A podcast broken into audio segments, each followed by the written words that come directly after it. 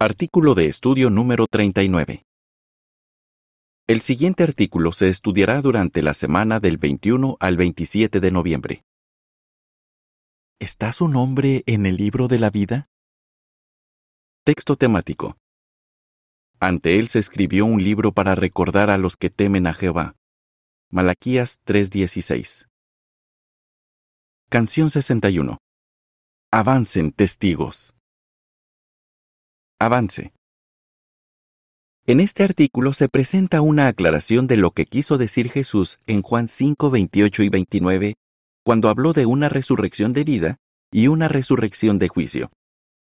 Veremos qué significan estas dos resurrecciones y a quiénes se incluye en cada una de ellas. Párrafo 1. Pregunta. Según Malaquías 3:16, ¿qué libro ha estado escribiendo Jehová ¿Y qué contiene? Jehová lleva miles de años escribiendo un libro especial que contiene una lista de nombres. La lista comienza con Abel, el primer testigo fiel. A lo largo de la historia, Jehová ha añadido nombres a ese libro, y ya contiene millones. En la Biblia, ese libro recibe varios nombres. Un libro para recordar, el libro de la vida, y el rollo de la vida. En este artículo lo llamaremos el libro de la vida. Malaquías 3:16 dice, En ese tiempo, los que temían a Jehová se pusieron a hablar entre ellos, cada uno con su compañero. Y Jehová siguió prestando atención y escuchando. Y ante él se escribió un libro para recordar a los que temen a Jehová y a los que meditan en su nombre. La nota a pie de página dice, este libro lleva escribiéndose desde la fundación del mundo. Este mundo son las personas que pueden ser redimidas del pecado. Así que, al parecer, el nombre del justo Abel es el primero que está escrito en el libro de la vida. Fin de la nota. Párrafo 2. Pregunta. ¿Qué nombres contiene el libro de la vida y qué podemos hacer para que nuestro nombre esté escrito ahí? Este libro especial contiene los nombres de todos los que adoran a Jehová con temor o profundo respeto y que aman su nombre. Tienen la esperanza de recibir vida eterna, ya sea en el cielo o en la tierra. Nuestro nombre puede estar escrito en ese libro si cultivamos una relación estrecha y personal con Jehová basada en el sacrificio de su Hijo Jesucristo. ¿Verdad que todos queremos que nuestro nombre esté escrito ahí? El comentario de la imagen para los párrafos 1 y 2 dice, A lo largo de la historia, Jehová ha añadido nombres al libro de la vida. Párrafos 3 y 4. Pregunta A. Si nuestro nombre está ahora escrito en el libro de la vida, ¿significa eso que viviremos para siempre? Pregunta B. ¿Qué veremos en este artículo y en el siguiente? ¿Garantiza la vida eterna tener el nombre escrito en el libro de la vida? Encontramos la respuesta en Éxodo 32-33, donde Jehová le dijo a Moisés, Borraré de mi libro al que haya pecado contra mí. Eso quiere decir que los nombres que están escritos en ese libro se pueden borrar, como si Jehová por ahora los hubiera escrito a lápiz. Tenemos que asegurarnos de que nuestro nombre siga en el libro hasta que Jehová lo escriba de forma permanente, como si fuera con tinta. Puede que nos hagamos algunas preguntas. Por ejemplo, ¿qué dice la Biblia sobre los que tienen su nombre escrito en el libro de la vida y sobre los que no lo tienen? ¿Cuándo recibirán la vida eterna los que tienen su nombre escrito allí? ¿Qué hay de los que murieron sin tener la oportunidad de conocer a Jehová? ¿Es posible que sus nombres estén escritos en este libro? Veremos la respuesta en este artículo y en el siguiente. ¿Qué nombres están escritos en el libro? Párrafos 5 y 6. Pregunta A.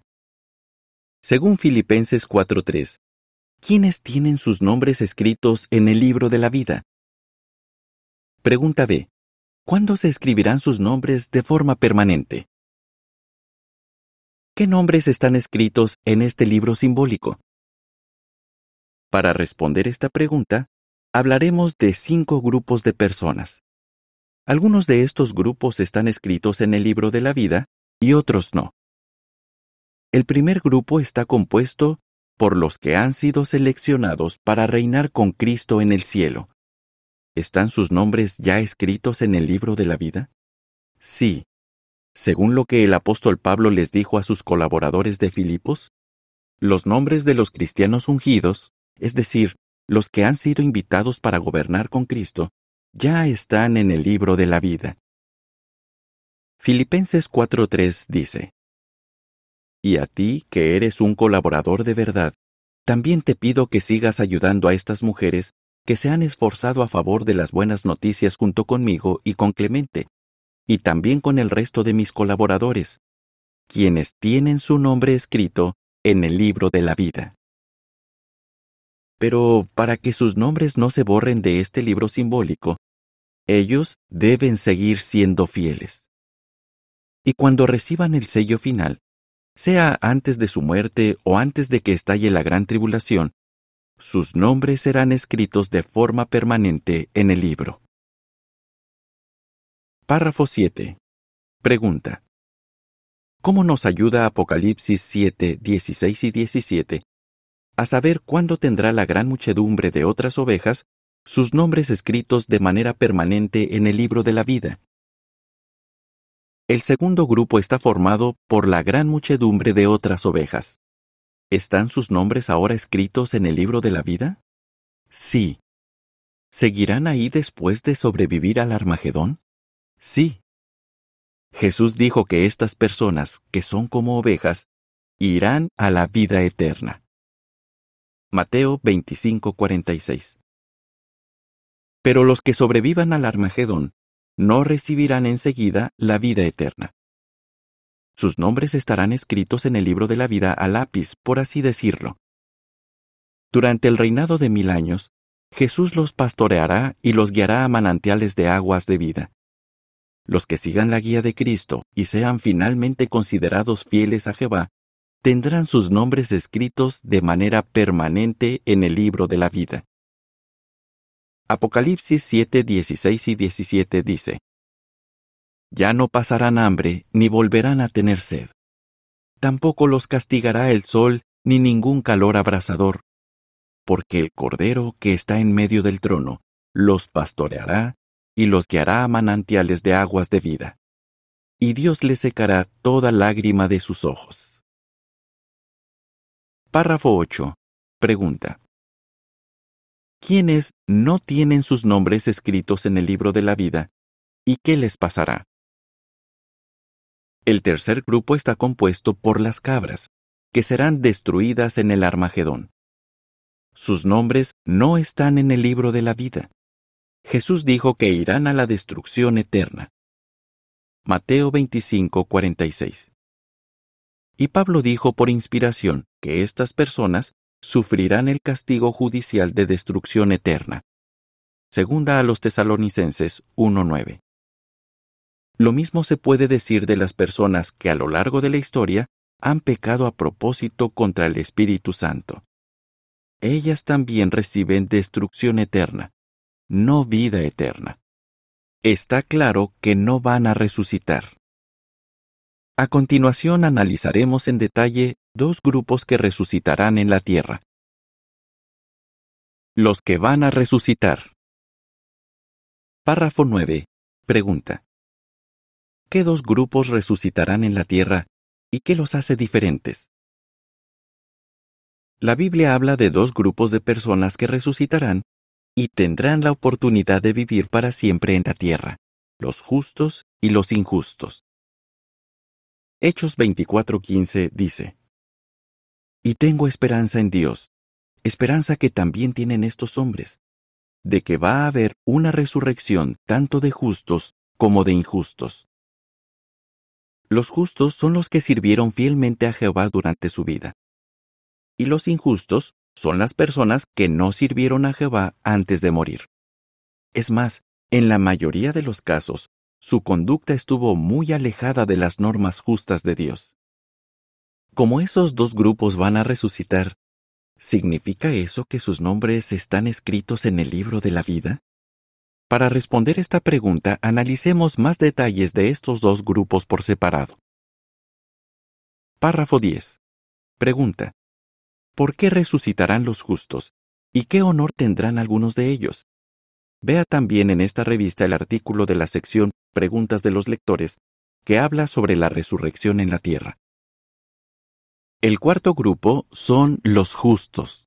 Antes de morir, ya tenían sus nombres escritos en el libro de la vida.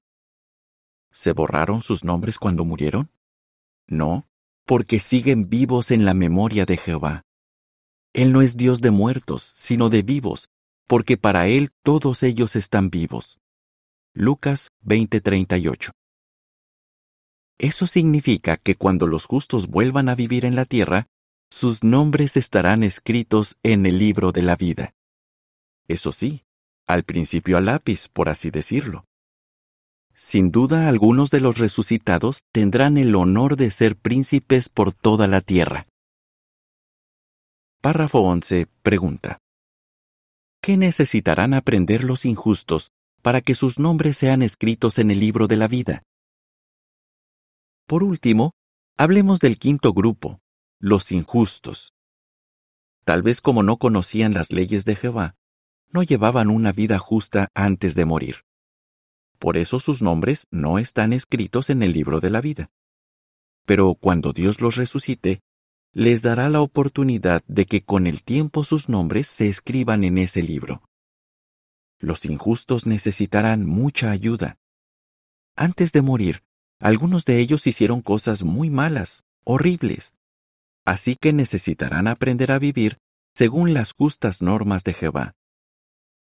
Para ayudar a todas esas personas, el reino de Dios llevará a cabo el mayor programa de educación de toda la historia humana. La siguiente es información suplementaria. ¿Qué nombres están escritos en el libro de la vida? Están en el libro. Los ungidos. Los que han sido elegidos para gobernar con Jesús en el cielo. Los justos. Los que adoraban a Jehová y murieron fieles. Serán resucitados en la tierra. La gran muchedumbre de otras ovejas los que adoran a Jehová en la actualidad y tienen la esperanza de vivir en la tierra. No están en el libro. Las cabras. Las personas malvadas que rechazan a Jehová y que deliberadamente pecan contra el Espíritu Santo. Serán destruidas en el Armagedón. Los injustos. Los que no sirvieron a Jehová antes de morir, pero que serán resucitados en la tierra se les dará la oportunidad de tener sus nombres escritos en el libro de la vida. De vuelta al artículo. Párrafo 12. Pregunta A. ¿Quiénes enseñarán a los injustos? Pregunta B. ¿Qué les pasará a los que se nieguen a poner en práctica lo que hayan aprendido? ¿Quiénes enseñarán a los injustos? Los de la gran muchedumbre y los justos resucitados.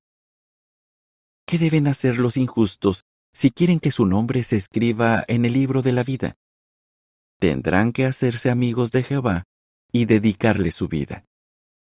Jesús y los ungidos en su papel de jueces estarán muy atentos al progreso que hagan los injustos. Si alguien se niega a aceptar esta ayuda, será eliminado, aunque tenga cien años de edad.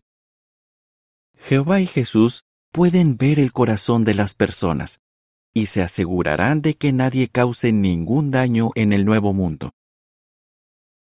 La resurrección de vida y la resurrección de juicio. Párrafos 13 y 14. Pregunta. ¿Cómo entendíamos antes las palabras de Jesús que leemos en Juan 5:29? Pregunta B. ¿En qué detalle debemos fijarnos al leer estas palabras? Jesús también habló de los que resucitarían en la tierra. Por ejemplo, él dijo, Viene la hora en que todos los que están en las tumbas oirán su voz y saldrán, los que hicieron cosas buenas para una resurrección de vida, y los que hicieron cosas malas para una resurrección de juicio. Juan 5, 28 y 29. ¿Qué quiso decir Jesús? Antes creíamos que Jesús se refería a las cosas que harían los resucitados después de volver a la vida. Es decir, que después de resucitar, algunos harían cosas buenas, pero otros harían cosas malas. Pero fijémonos en que Jesús no dijo que los que salgan de las tumbas harán cosas buenas o harán cosas malas. Él habló en pasado, porque dijo, los que hicieron cosas buenas y los que hicieron cosas malas. Esto quiere decir que estas cosas las hicieron antes de morir. Y eso tiene sentido, ¿verdad? Al fin y al cabo, en el nuevo mundo no se permitirá que nadie esté haciendo cosas malas. Los injustos habrán hecho esas cosas malas antes de morir. Entonces, ¿qué quiso decir Jesús cuando habló de una resurrección de vida y una resurrección de juicio? Párrafo 15. Pregunta. ¿Quiénes recibirán una resurrección de vida y por qué? Los justos, es decir, los que hicieron cosas buenas antes de morir, recibirán una resurrección de vida porque sus nombres ya estarán escritos en el libro de la vida. Esto significa que la resurrección de los que hicieron cosas buenas, de la que se habla en Juan 5:29, es la misma que la resurrección de los justos, mencionada en Hechos 24:15. Esta explicación encaja con lo que se dice en Romanos 6:7. El que muere queda absuelto de su pecado. Cuando los justos mueren, sus pecados quedan borrados, pero su registro de lealtad queda intacto. Claro, cuando los justos resuciten, tendrán que seguir siendo fieles para que sus nombres no sean borrados del libro de la vida. Párrafo 16. Pregunta. ¿Qué es la resurrección de juicio? ¿Qué hay de los que hicieron cosas malas antes de morir? Aunque al morir sus pecados fueron borrados, ellos no tenían un registro de lealtad. Sus nombres no están escritos en el libro de la vida. Por lo tanto, la resurrección de los que hicieron cosas malas es la misma que la resurrección de los injustos mencionada en Hechos 24:15. Ellos tendrán una resurrección de juicio. La nota a pie de página dice, Antes solíamos explicar que aquí el término juicio se refiere a un juicio desfavorable, o a una sentencia condenatoria. Y lo cierto es que la palabra juicio puede tener ese significado. Pero parece que en este contexto Jesús la usó con un sentido más amplio, para referirse a un proceso de evaluar y someter a prueba. Un diccionario de griego bíblico define esa palabra como un examen de la conducta. Fin de la nota. Los injustos serán juzgados en el sentido de que serán evaluados. Tomará tiempo decidir quiénes merecen que su nombre se escriba en el libro de la vida. Para que esto ocurra, los injustos tendrán que dejar su mala conducta anterior y dedicarle su vida a Jehová. Párrafos 17 y 18. Pregunta. ¿Qué tendrán que hacer los que resuciten en la tierra ¿Y qué son las acciones que se mencionan en Apocalipsis 20, 12 y 13? Sea que hayan sido justos o injustos en el pasado, los resucitados tendrán que obedecer las leyes de los nuevos rollos que se abrirán durante los mil años. El apóstol Juan describe lo que vio en una visión. Vi a los muertos, los grandes y los pequeños, de pie delante del trono, y se abrieron rollos. Pero se abrió otro rollo, el rollo de la vida. Y de acuerdo con lo que estaba escrito en los rollos, se juzgó a los muertos por sus acciones. Apocalipsis 20, 12 y 13. ¿Por qué acciones se juzgará a los resucitados? ¿Será por lo que hicieron antes de morir? No. Recordemos que quedaron absueltos de sus pecados cuando murieron, de modo que aquí sus acciones no pueden ser las cosas que hicieron antes de morir.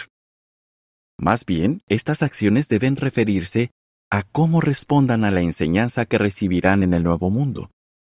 Incluso hombres fieles como Noé, Samuel, David y Daniel tendrán que aprender sobre Jesucristo y demostrar fe en su sacrificio. ¿Cuánto más tendrán que hacerlo los injustos? Párrafo 19. Pregunta. ¿Cómo terminarán los que rechacen esta magnífica oportunidad? ¿Cómo terminarán los que rechacen esta magnífica oportunidad? Apocalipsis 20:15 nos dice, Los que no aparecían inscritos en el libro de la vida fueron arrojados al lago de fuego. Así es, serán completamente destruidos para siempre. Qué importante es que nos aseguremos de que nuestro nombre esté escrito en el libro de la vida y de que permanezca allí. Párrafo 20. Pregunta. ¿Qué emocionante labor se realizará durante el reinado de mil años? El reinado de mil años será un periodo muy emocionante. En él se llevará a cabo el mayor programa de educación que se haya realizado en la Tierra, aunque también será un periodo en el que se evaluará la conducta de los justos y de los injustos. ¿Cómo se llevará a cabo este magnífico programa de educación? El siguiente artículo nos lo explicará y nos ayudará a valorarlo. La imagen de la portada muestra que un hermano participa en el gran programa de educación que se llevará a cabo durante el milenio. ¿Qué respondería? ¿Qué nombres están escritos en el libro de la vida? ¿Qué es la resurrección de vida? ¿Qué es la resurrección de juicio? Canción 147. Dios nos promete la vida eterna. Fin del artículo.